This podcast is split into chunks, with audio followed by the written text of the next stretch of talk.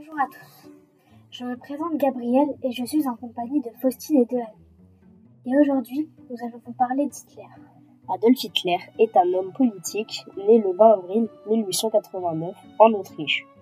Il s'engage dans l'armée en 1914 pour défendre l'Allemagne lors de la Première Guerre mondiale. Hitler arrive au pouvoir en 1933. Son parti élimine tous ceux qui lui résistent. Les nazis ont un programme raciste. Hitler veut prendre sa revanche après la défaite de la Première Guerre mondiale et renforce son armée. En 1939, l'Allemagne envahit les pays voisins de l'Est.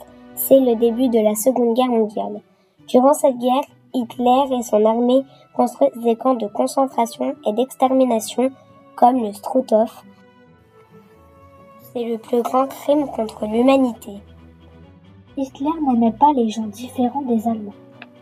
Il se marie le 29 avril 1945, puis le 30 avril 1945, il se suicide à Berlin. En 1945, le parti nazi est interdit. Merci de nous avoir écoutés et à bientôt.